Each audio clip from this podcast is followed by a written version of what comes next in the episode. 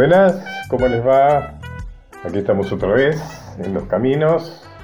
Hola Micaela, mi querida Micaela Polak, ¿cómo estás? Hola Pacho, muy buenas noches. Eh, un abrazo para Nacho Guglielmi, que me ayuda en la parte técnica. Y siempre son buenos los consejos de Daniel Marcoe. Antes que nada, Mica, contame qué música vamos a, a tener hoy. Hoy vamos a escuchar temas que en su título hablan de un género musical, pero su contenido es otro, distinto. Ah, qué interesante, qué original. Está buena.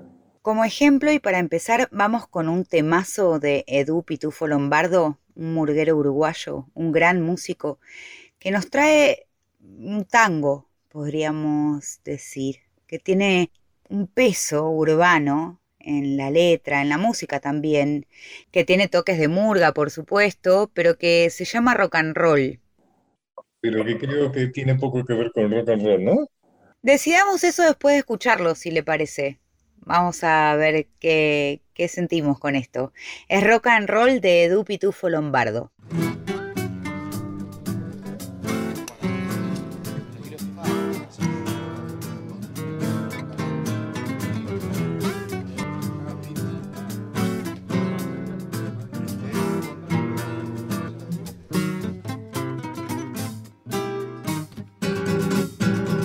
Mostrador, Barrio Sur, en el sótano entonados por el faso y el alcohol, el talí, el tambor, el casín, ensayar, los tablados, los burguistas trasnochados de disfraz, carnaval, bacanal, rock and roll.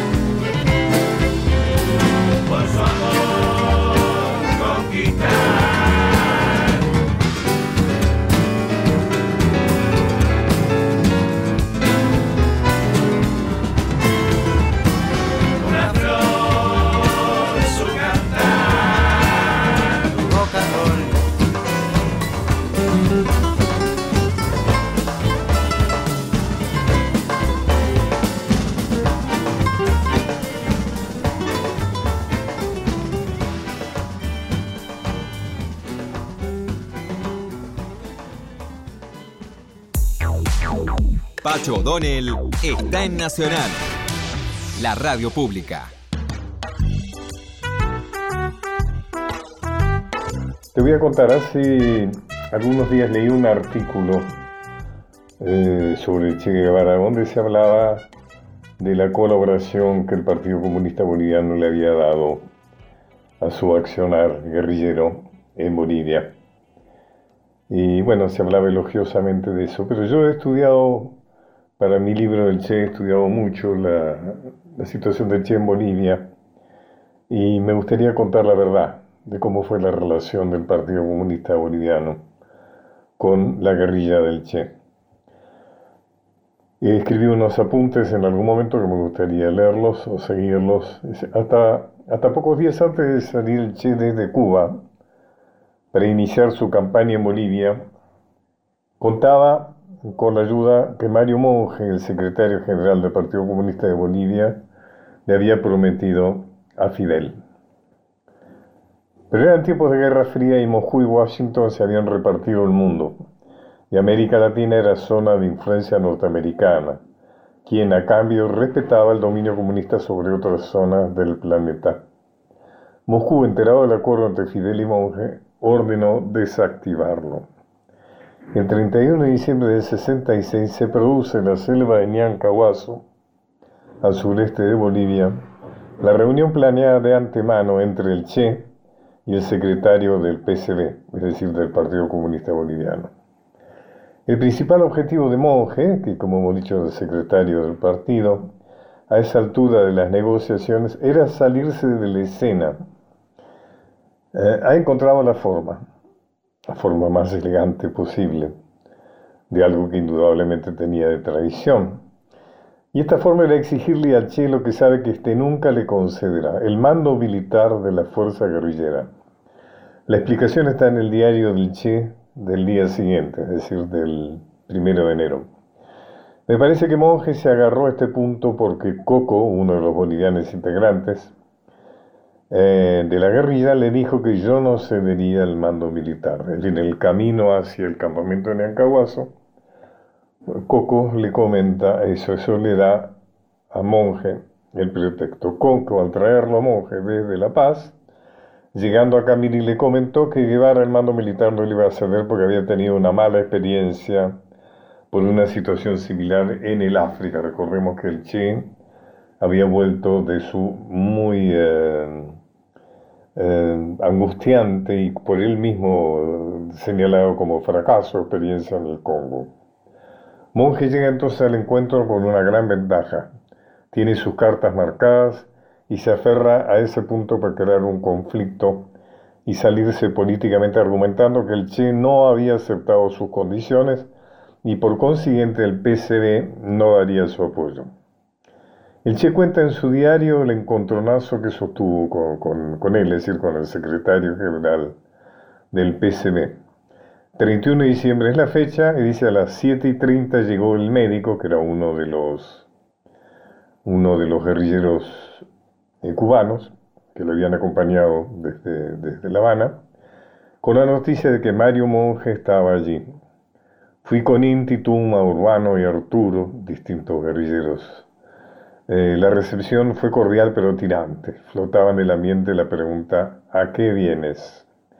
La conversación con Monje sigue contando. El Che se inició con generalidades, pero pronto cayó en su planteamiento fundamental, resumido en tres condiciones básicas.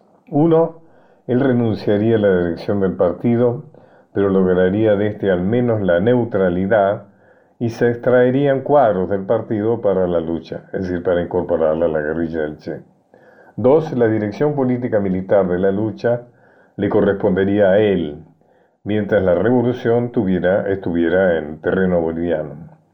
Tres, él manejaría las relaciones con otros partidos comunistas sudamericanos, tratando de llevarlos a la posición de apoyo a los movimientos de liberación. Le contesté, sigue el Che, que el primer punto quedaba a su criterio como secretario de partido, aunque yo consideraba un tremendo error su posición, es su posición de renunciar.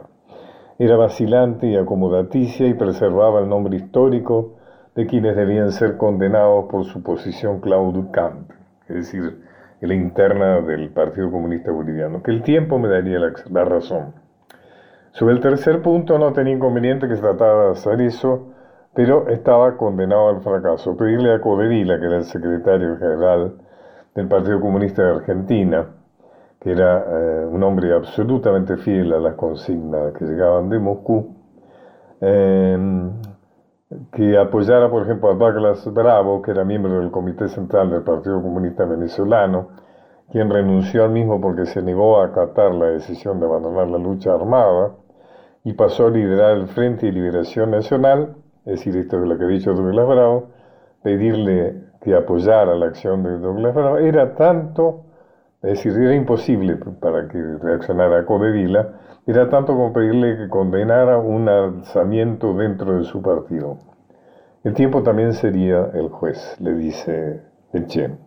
Sobre el segundo punto, que es el punto clave, no podía aceptarlo de ninguna manera. Es decir, él no podía aceptar que Monje fuera el jefe militar de la guerrilla en Bolivia. El jefe militar sería yo y no aceptaba ambigüedades en esto. Aquí la discusión se estancó y giró en un círculo vicioso. Che quedamos en que Monje lo pensaría y hablaría con los compañeros, es decir, camaradas bolivianos. Nos trasladamos al campamento nuevo y allí habló con todos, planteándole la disyuntiva de quedarse o apoyar al partido. Todo lo te está refiriendo de sobre todo los bolivianos que ya se habían incorporado a la guerrilla, todos se quenaron, dice el Che, y parece que eso lo golpeó. A las 12 hicimos un brindis en que señaló la importancia histórica de la fecha. Yo contesté aprovechando sus palabras y marcando este momento como el nuevo grito de Murillo de la Revolución Continental y que nuestras vidas no significaban nada frente al hecho de la revolución. En La Habana, Urbano, a quien entrevisté para mi libro, casi 40 años más tarde, me aportaría otro dato significativo. Cuando Monje llega a una distancia de 10 a 15 metros de donde Che al verlo dice, coño, Che, qué flaco estás. Y el Che jocoso le responde, coño, Mario, qué barrigón que estás. Tiene toda una significación simbólica esto, ¿no? Después, sí, Urbano, después los dos se dan un abrazo. Urbano fue un guerrillero cubano que apoyó, acompañó al Che en todas las experiencias guerrilleras. En, en Cuba, en África y también en Bolivia. Y fue uno de los tres únicos cubanos sobrevivientes. Bueno, monje, ha llegado la hora que tanto esperábamos, le dice el Che, y a ti te toca jugar un gran papel en esta historia serás el segundo jefe de la guerrilla y el jefe político. Siempre aparecerás ante tu pueblo como el jefe, firmarás todos los comunicados en nombre de nosotros, pero siempre cumpliendo instrucciones mías. Monje le responde, mira, che, yo no permito que ningún extranjero mande la lucha armada en mi patria. Si fuera en otro país, no más iría contigo, para aunque sea para cargarte la mochila. En Chile dice, monje, tú sabes que yo considero a Fidel mi maestro. Y si yo me encontrara en Argentina y Fidel llegara, inmediatamente subordenaría a él porque sé que sabe más que yo. En esas condiciones te encuentras hoy aquí. Tú sabes que la revolución cubana me ha dado a mí unos conocimientos que tú no tienes. Cuando esta noticia salga al exterior y digan que aquí está el Che Guevara y Mario Monge, nadie va a creer que Mario Monge está conduciendo a Che Guevara. La falsa modestia no nos conduce a nada termina diciendo el Che. Y Urbano sigue contando, pero Monje no quiso ceder. Mira, Che, aunque venga Lenin, yo le entrego el poder. Además, la CIA puede infiltrar a un hombre en la guerrilla y darse cuenta de que yo no soy el jefe efectivo. En Che, si esto es lo que te preocupa, yo me comprometo a levantarme bien temprano todos los días, cuadrarme ante ti delante de la tropa y pedirte las instrucciones. Y con eso dejamos satisfecho a la gente de la CIA. Aquí ya es una respuesta muy irónica, ¿no? Urbano continúa. Monje, en la reunión con los bolivianos, le dice que están a tiempo de abandonar la lucha y que el que no lo hiciera sería expulsado del partido. O sea que Monje va también con una posición eh, hostil, digamos, ¿no? Él quiere sacar bolivianos que incorporados a la guerrilla del Che y que sus familiares, es una amenaza, ¿no? Que lo amenaza con que sus familiares se morirían de hambre porque no podrían contar con ningún tipo de ayuda económica por parte del partido. El compañero Carlos sigue contando Urbano, indignado, abandonó la reunión, se dirigió al Che y le manifiesta Ramón, que era el nombre de guerra del Che, vamos a tomarlo preso y lo fusilamos aquí mismo. El Che lógicamente no iba a hacer eso y le dijo que la historia se encargaría de juzgarlo.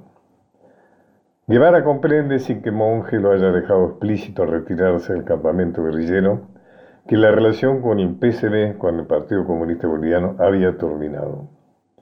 La ruptura de relaciones con el Partido Comunista Boliviano para algunos pone sobre el tapete el talento estratégico del Che, pues su actitud rígida, sin duda influida por la experiencia nefasta de haberse subordinado a la conducción militar de Kabila, el, jefe guerrillero africano, en el Congo, parece la razón a quienes no cuestionan su coraje y obstinación de combatiente, pero sí lo hacen acerca de su capacidad estratégica.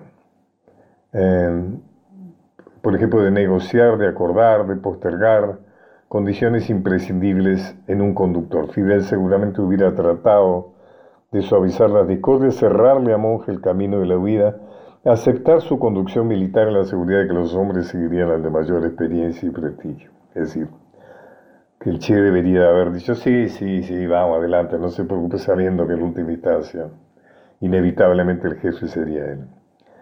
La diferencia entre el cubano y el argentino se pone en evidencia.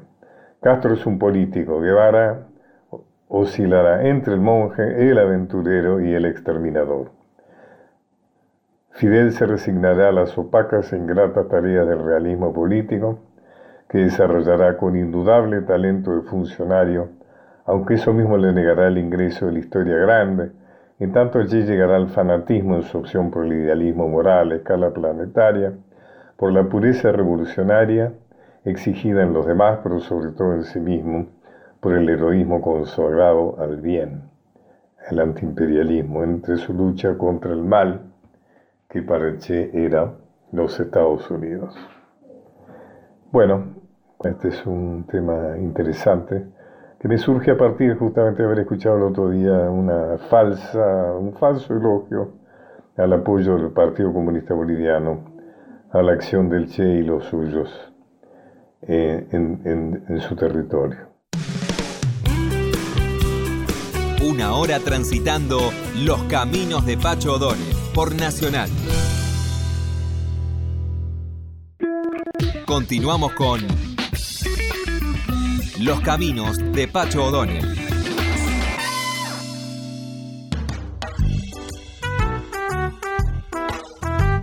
Bueno, Mica, ya estamos en la segunda parte. Vamos a hacer una, una entrevista muy interesante pero antes, dentro de esta tan original lista de, música que has elegido. Dentro de esta lista de canciones que refieren a un género musical en su título, pero que son de otra naturaleza. Se nombran en un género y son de otro. Antes decíamos que lo que nos traía el uruguayo Pitufo Lombardo se llamaba rock and roll y no lo era. Pero el tema es que así como hay mutaciones genéricas en materia musical, un ritmo deviene otro de repente, también hay mutaciones semánticas en, en lo que refieren esos géneros. Porque rock and roll es mucho más hoy que un estilo de música, porque es una actitud, es un sinónimo de rebeldía.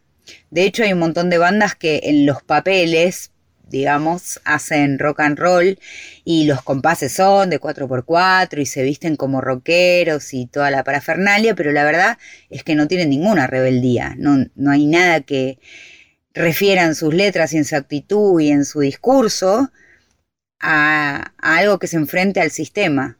Entonces nos podemos preguntar si de verdad eso es rock and roll, mucho más allá de los compases. En el caso que viene es la banda 12 Monos, es de Paraná, Entre Ríos, y nos trae una milonga, en teoría. Conocemos el género, hay milonga urbana, milonga campera, tiene un ritmo particular, etc. Pero milonga también es sinónimo de un montón de cosas en la jerga urbana. La milonga es la fiesta, la milonga es también la cocaína, la milonga es un lío. En fin, da para pensar en las palabras, además de disfrutar de la música. Por eso ahora escuchemos a 12 monos con Esta es la milonga. Dale, viste, no, no, no, no sabía todos los datos que vos sabes, pero está bueno.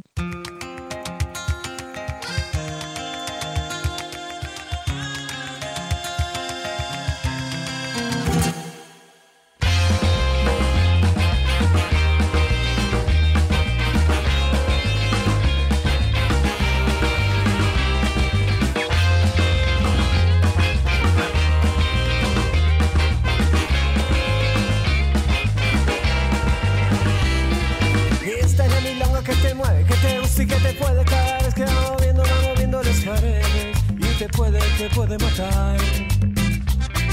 Sube, salta, gira, gira, baila y va moviendo entre la gente que se viene, que se viene de repente para poder cantar.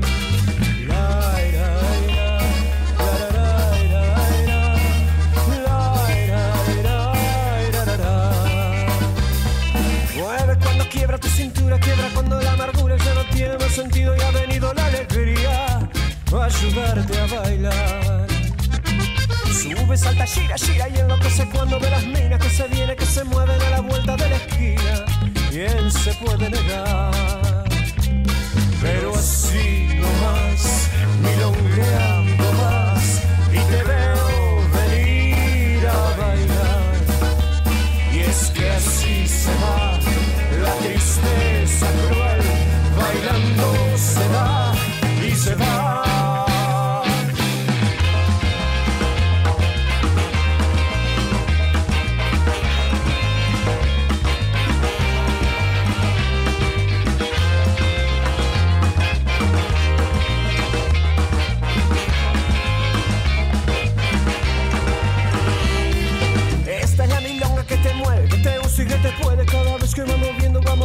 paredes y crece, crece cada vez más.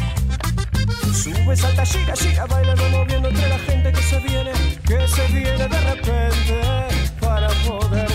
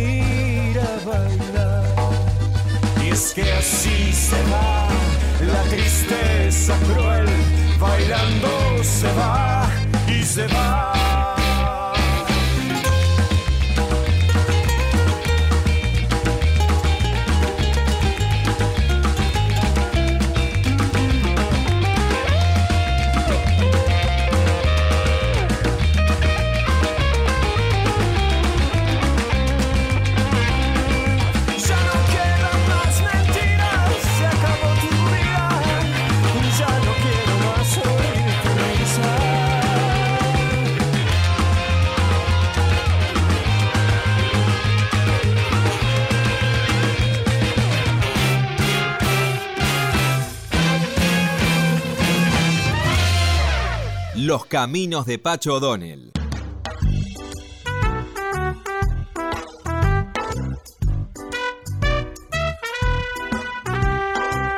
Bueno, vamos a entrevistar a Caro Alfonso, Carolina Alfonso, que es una muy importante, muy reconocida agente de prensa.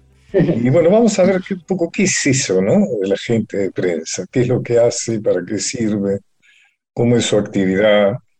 ¿Cómo estás, Caro? Bien, muy bien. Por mi deviación psicoanalítica, psicoanalítica me interesa saber cómo empiezan las cosas, ¿no? Contame qué fue lo que te marcó a vos para haberte dedicado a esto. Fue algo bastante fortuito, porque en realidad eh, yo trabajé como cinco años en el diario La Nación, pero eh, en la parte comercial, nada que ver. Y en ese momento tenía un novio que era bandoneonista.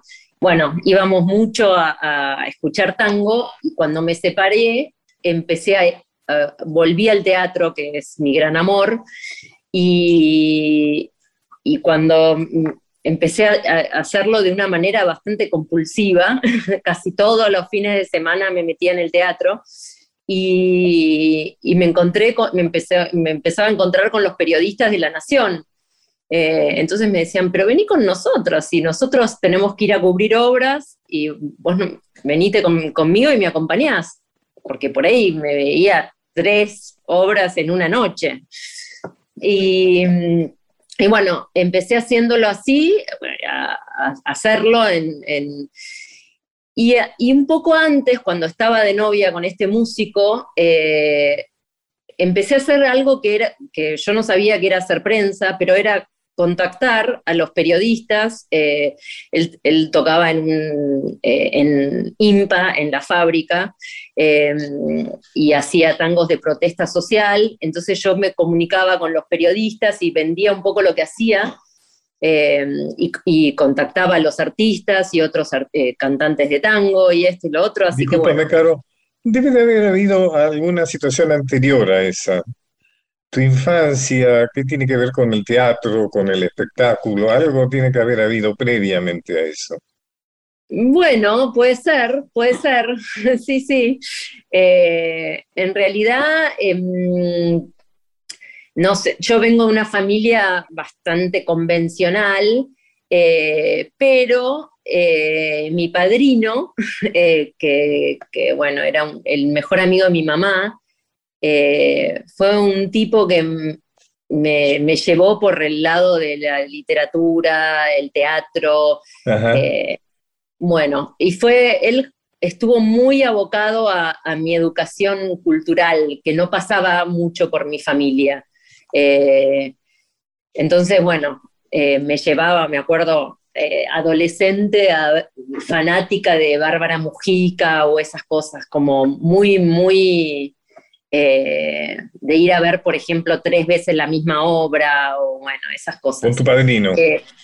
Sí, con mi padrino, Bruno Lentini. O sea que es una persona que te marcó mucho, probablemente. Muchísimo. Muchísimo, porque era algo que no existía en mi familia. Sí, había un culto a la o sea música. Que, que es como tu identidad, es lo que te marcó como propio, digamos, ¿no? Como sí. algo de, que te era tu deseo diferenciado del de los demás. O sea, ¿no? Era, esa era vos, era, era lo tuyo, lo propio, ¿no?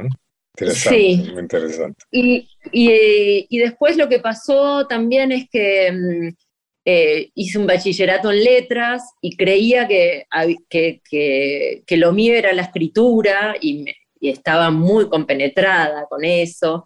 Y, cuando le dije a mis padres, como para, que eh, se den cuenta de la familia de, de donde venía, eh, me, me, dijeron que, que, quería hacer letras, me dijeron, pero habiendo tantas carreras, te vas a meter, meter en letras que, el día de mañana, ¿qué vas a ser? ¿Profesora? Y si te divorcias, eh, ¿vas a ser profesora?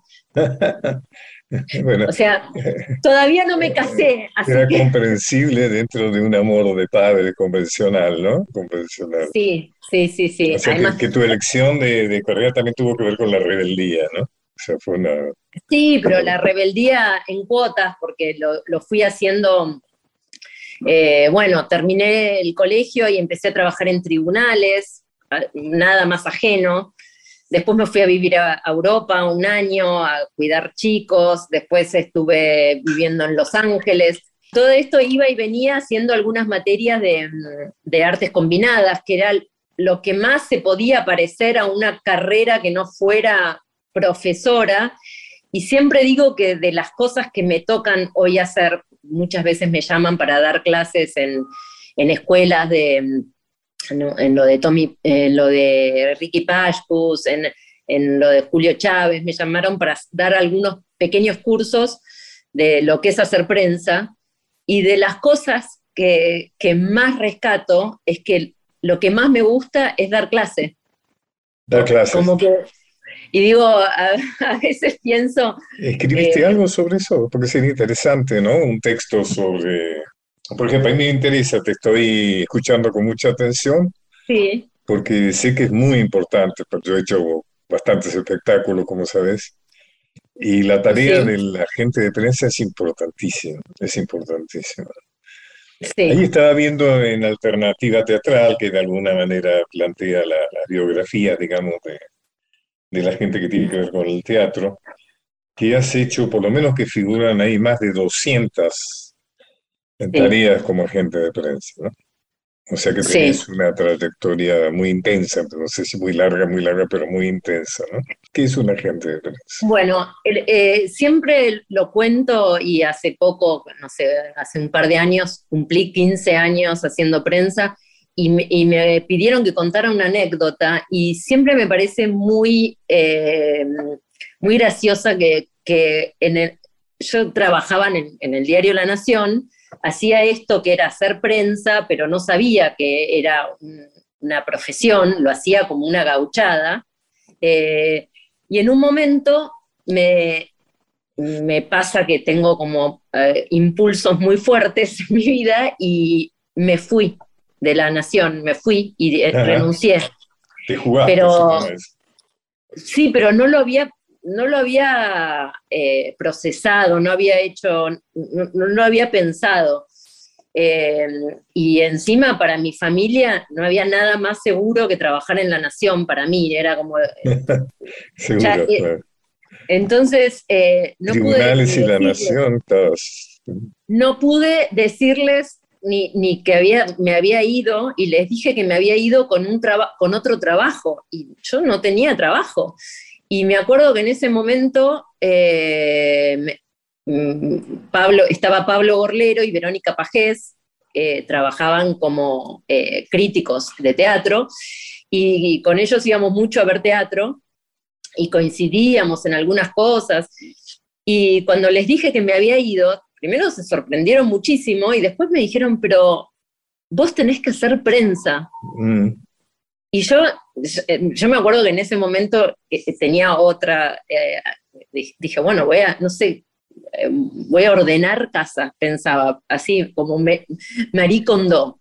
Y en un, y en un momento me- agarran eh, Pablo y Ibero y me dicen, vos tenés que hacer prensa, porque a vos te gusta mucho vender lo que hace el otro y te gusta mucho, eh, como te involucras mucho con lo que hace alguien y, y sabés venderlo.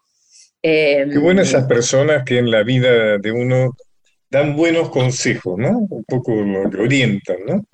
Con mucha Sí. generosidad, ¿no? Y además, algo que yo no sabía, yo, yo no lo sabía de mí misma, yo iba por otro lado y, y cuando Verónica me dijo eso, siempre cuento esta anécdota porque eh, me dijo, mirá que hacer prensa no es estar tomando un daiquiri en la pileta. Y siempre me acuerdo de eso porque, porque, porque si hay algo Eh, eh, más... es un laburo. eh, Es un laburo. es un laburo bastante esclavizante, digamos, de la- en, en- en- en lo que a la demanda se refiere, eh, 24 horas. Entonces, eh, muchas veces le- cuando me la encuentro a Vero, que me la encuentro, aunque ahora ella no está haciendo teatro y eso, y le digo, eh, siempre me acuerdo de que esto no es hacer... Todavía no, me, y- y después- todavía no me tomé el daiquiri, algún día Todavía me me- no, eh, ahora. no me tomé el daiquiri. Y otra cosa que, me, que el otro día recordaba, porque fue mi cumpleaños y vino Pablo Gorlero, eh, y hablábamos y, me, y me- él me decía que, Digamos que que yo Pablo que... Borlero es el director de la parte teatral de espectáculos en La Nación. sí. Además un excelente, un excelente autor, excelente dramaturgo. Sí. Y eh, bueno, y además es un gran amigo porque, entre otras cosas, además de, de- de que tiene muchísimas virtudes, ese momento fue muy generoso conmigo y se sentó en el bar de la Nación con una hoja y, y un lápiz y me hizo una lista de quiénes eran en cada diario. Pero Claro, y con esa lista de 30 personas, porque en ese momento no existían los blogs, una lista de enorme valor. la prensa, Juan Carlos Fontana, así, pero, pero con mucho amor, porque se sentó, me puso el mail, me puso el teléfono, Mucha generosidad, mucha generosidad. mucha generosidad. Porque y es además, clave eso, tener la agenda de las personas a las cuales hay que llamar, que a veces no son las personas teóricamente más importantes dentro del staff, sino que hay que saber cuáles son las personas que realmente tienen a su cargo, por ejemplo, en tu caso, la- la- lo teatral, ¿no es cierto? O sea, es una lista de gran generosidad. Y, y además que, que también me, me- me presentó gente. Eh, y fue muy, muy genial porque yo dejé el diario en diciembre y en enero me estaban proponiendo hacer una obra de Pinter, Alfredo Martín, y en marzo ya estaba trabajando con tres obras de Daniel Veronese, que para mí fue un lanzamiento, eh, porque empecé con Open House, que era una obra que, que tenía ya varios años de recorrido, y después este, hice dos estrenos de Daniel Veronese en su casa, en, que tenía un teatro. Sí, sí. Entonces, en, tres meses, cuatro meses, ya estaba trabajando como una jefa de prensa, eh, eh, bueno, y en, otra, en, otro momento, además de llevar la, la, foto impresa de la obra al diario, por ejemplo. ¿En qué consiste o cuáles son las características de tu trabajo? Uno de ellos se me ocurre que es tener que aguantar la ansiedad, ¿no? De los, de los eh, intérpretes, el director, el productor. Sobre todo que vos trabajás mucho con el teatro independiente, ¿cierto? O sea que le da mucha mano a la gente del teatro off, que depende en gran medida de la promoción que le pueda hacer el agente de prensa, porque realmente no hay no hay fondos, digamos, para hacer una campaña publicitaria y demás. Eh, y que de alguna manera vayan bien o vayan mal, es difícil que te lo adjudique. Mejor dicho, si vamos mal, cosa que suele suceder con demasiada frecuencia, mucho más en tiempos de pandemia y demás, seguramente te sobreexigen, ¿no? Se supone que vos tenés la clave para que les vaya mejor de lo que les va, ¿no? se me ocurre que hay un nivel de ansiedad que tenés que aprender a manejar, ¿no? Y que en determinado momento debe ser bastante alto. Sí, y también eh, lo que tiene este trabajo es que más allá de que uno eh, se conozca eh, cómo suceden esos procesos, es un trabajo que nunca se termina. Uno nunca se va a dormir diciendo, bueno, hoy terminé. Hoy terminé, esto ya hoy está. terminé siempre es, debería, mandar, debería mandarle a tal, deberías. Y después algo que, bueno, yo lo pongo muy en, sobre la mesa cuando en el primer encuentro con los artistas, que me parece que es clave también. Es clave por muchas cosas, porque a veces uno va a ver una obra y no te gusta, y que es, muy difícil vender algo que no te gusta. Eh, otras veces uno va a ver una obra y no te gusta, pero ese director o ese autor o es, tiene un recorrido y uno no lo puede desoír y, por más que, uno sepa que no va a ir a, ganarse los premios, eh, igual es parte de ese recorrido y es, y es válido. Eh, pero después hay otras ansiedades que, tienen que ver con que, bueno, con instalar la obra, con que se llene la obra, con, hay un montón de cosas que a veces se le endilgan a un jefe de prensa y no tienen que ver con, el trabajo de la prensa, porque uno todos puede... esperan que vos le consigas una gran nota en un medio importante, ¿no? sí, sí, y, a, veces, a veces no es por ahí, a veces no es por ahí, porque... Eh, Así como, por ejemplo, hay diarios, primero que hace, hace, no sé, 10 años había 15 diarios y hoy hay 5 que le pueden dar bola al teatro. Después hay un diario como Clarín, por ejemplo, que no, el teatro independiente no existe prácticamente. Tiene que ser una obra que, como, no sé, mi hijo solo camina un poco más lento, que, salió a, conmover al mundo, sino eh, es difícil que le, den un lugar a algo que no es comercial. Entonces ya ahí se juega con desventaja, cuando en realidad el teatro independiente es un teatro intelectual, no es un teatro para menospreciar, no es como en un momento, eh, me acuerdo que tuve una discusión con Rottenberg porque él decía que era el semillero del teatro comercial y la gente que trabaja en el teatro independiente quiere, eh, siente de otra manera, quiere... Eh, un tipo de, de, texto y un tipo de trabajo que a veces no es el del comercial y a veces el del comercial es buenísimo también, pero es... Se me ocurre un ejemplo de lo que decís que me parece muy interesante, es Alejandra Dalín, ¿no? La actriz que trabaja en mi obra a la izquierda del roble, que es una persona que ha trabajado siempre, no sé si la palabra siempre es la correcta, en el teatro independiente, digamos, ¿no? Cuando tendría todas las, las facultades, diríamos, para trabajar en el teatro comercial. Pero es una elección, ¿no? Ella siempre ha elegido trabajar en, en, en teatro no comercial, ¿no? O por lo menos poco Y es, comercial. y es increíble porque Alejandra, justamente por ponerla de ejemplo, no es una mujer que, que se va a dormir y dice, ¿por qué no trabajo en el teatro comercial? No, ella es feliz con lo que hace. Y a veces es una gran actriz, es una Darín, es hermosa, es hermosa, o sea que tendría todas las posibilidades. Como vos decís, es con- una elección, es una elección. Sí.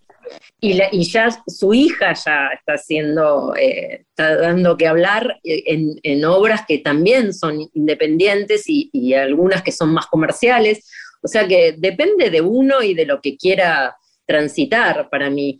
Eh, y, y no por eso uno eh, no va a, a- a no querer estar en el teatro comercial. Muchas veces las propuestas son interesantes también, pero eh, es interesante Además que hay se un vea. que- espectador, ¿no? Hay un espectador del teatro independiente, ¿no? Sí. Escúchame, em, contame alguna anécdota de tu trabajo. Además, ya me contaste la del Daikini. Contame alguna anécdota. Eh, tengo muchas anécdotas, pero bueno. Te habrás eh, encontrado con situaciones bastante curiosas, ¿no? Algunas Sí, fastidiosas, otras satisfactorias, ¿no? Sí, sí. eh, me acuerdo siempre que yo hice siempre teatro independiente, que también es un, un- un modo de, de hacer prensa, eh, porque las obras eh, a veces son en, teatros más chicos y, porque hay como un manejo de lo que son los invitados de prensa. Y me acuerdo que en un momento me contrató Fernando Peña, y yo decía, no, yo no sé si puedo. Eran tres obras de teatro con él y me costó un montón porque, porque eh, bueno, eh, era armar una función de prensa. Me acuerdo que llevé a los periodistas a un restaurante para que él hiciera las notas y no quería hacer las notas, por ejemplo. Entonces, con esas cosas que después, después se solucionó todo y fue un- eh, el personaje que fue, pero en, en ese momento, yo que estoy jugando el, el partido, siempre pensando en los periodistas, porque, porque más allá de que mi, mi rol es defender a los artistas y, y- y tratar de, de- de que de, de que no queden mal, de que hagan las notas, de que, de que puedan decir todo lo que, lo que les pasa arriba del escenario, pero también pienso siempre en el, en el trabajo de los periodistas porque es con los que sigo trabajando a lo largo del tiempo. Pero bueno. Contame fue- algo, eh, hablemos, hablemos algo de las redes y los agentes de prensa. Vos estás muy activa en las redes, ¿no? Yo recibo muchos mensajes tuyos por email donde Sí. promocionás, digamos, todos los, los muchos espectáculos que tenés a tu cargo. Eh, ¿qué, qué pensás de las redes y esto? Sí, eh, eh, yo diferencio las redes como Facebook, Instagram y Twitter con lo que es el trabajo de prensa que a veces es con un mailing y, y con un contacto eh, casi cotidiano con, con los periodistas. Eh, y después también otra cosa que a mí me parece interesante, eh, que mm, hace un- unos años me invitaron a, a- a dar una charla en, el, en, el, en Montevideo eh, sobre la diferencia entre la crítica y la difusión, que Ajá. también me parece interesante. Porque, y sobre todo en este momento donde uno ve que hay menos medios, menos diarios, men- hay muchos más blogs, eh, creo que e- es importante eh, valorizar eh, el que puede elogiar una obra y que muchas veces no es un periodista. A veces son catedráticos, a veces son artistas. Yo siempre digo que a mí me mueve mucho más ir a ver una obra elogiada por un artista que a veces por un periodista que lo que está haciendo es ir a trabajar. Eh, ¿no? Y a, saber si le pone cuatro estrellitas o tres estrellitas, pero, pero lo que es interesante es eh, cuando empieza a generarse ese boca a boca, que, que uno lo va eh, palpitando ¿no? con, con los, con, las obras que trascienden, y excede lo que es lo teatral. Excede cuando empiezan a venir músicos a ver una obra, cuando empiezan a venir escritores, cuando los interesados ya son de, de esto que antes eran como compartimentos más, es- más estancos, ¿no? El cine era por un lado, los artistas eh, de teatro er- iban por otro. Eh, y después, bueno, el tema de- del mailing para, para convocar eh, es, es un trabajo que me tomo bastante exhaustivo porque ahí es donde vuelco también las notas y me parece que es un, es un lindo historial de la obra, de lo que fue ¿Trabajás sola, claro? ¿Trabajás Sí. sola? Trabajo sola. Ah, porque eh, hacer las, las gacetillas, eh, todo, en fin, requiere bastante trabajo, ¿no? Sí, sí, he tenido en algún momento eh, alguna, alguna chica que me ayudaba con los recortes de los diarios, pero me cuesta mucho delegar eh, y por ahí estoy hasta las 3 de la mañana haciendo los recortes de lo que dijo La Nación en cinco renglones. Sí, y- sí, sí. Mi experiencia es que también- estás muy, estás muy atenta, ¿no? A todo lo que, todo lo que sale. a veces estoy atenta en horarios que, no- que la gente no, no- no los, eh, no los imaginaría y a veces en el momento no tengo tiempo de leer la nota. Sale la nota, la posteo y después a la noche recién tengo el tiempo de, de- de poder ver qué es lo que se dijo. ¿Qué, Eh, qué modificaciones produce la pandemia en tu trabajo de agente de prensa? Soy Pacho Donel, estoy hablando con Carlos Alfonso.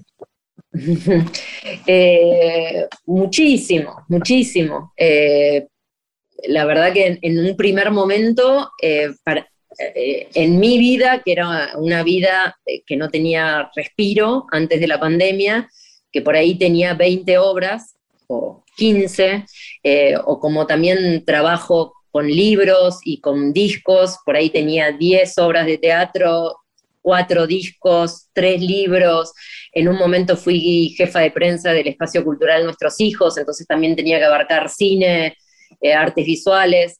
eh, y cuando, cuando llegó la, la pandemia fue como un... Yo eh, en estos 18, 15, 18 años que hago prensa, eh, no tengo recuerdos de haberme ido de vacaciones y des- desconectarme del teléfono.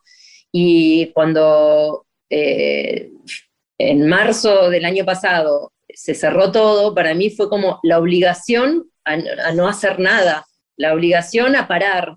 Eh, sí había una preocupación, hay todo lo que ya sabemos y podemos hablar de, todo lo que, lo que se para cuando se para, eh, cuando no se puede abrir un teatro.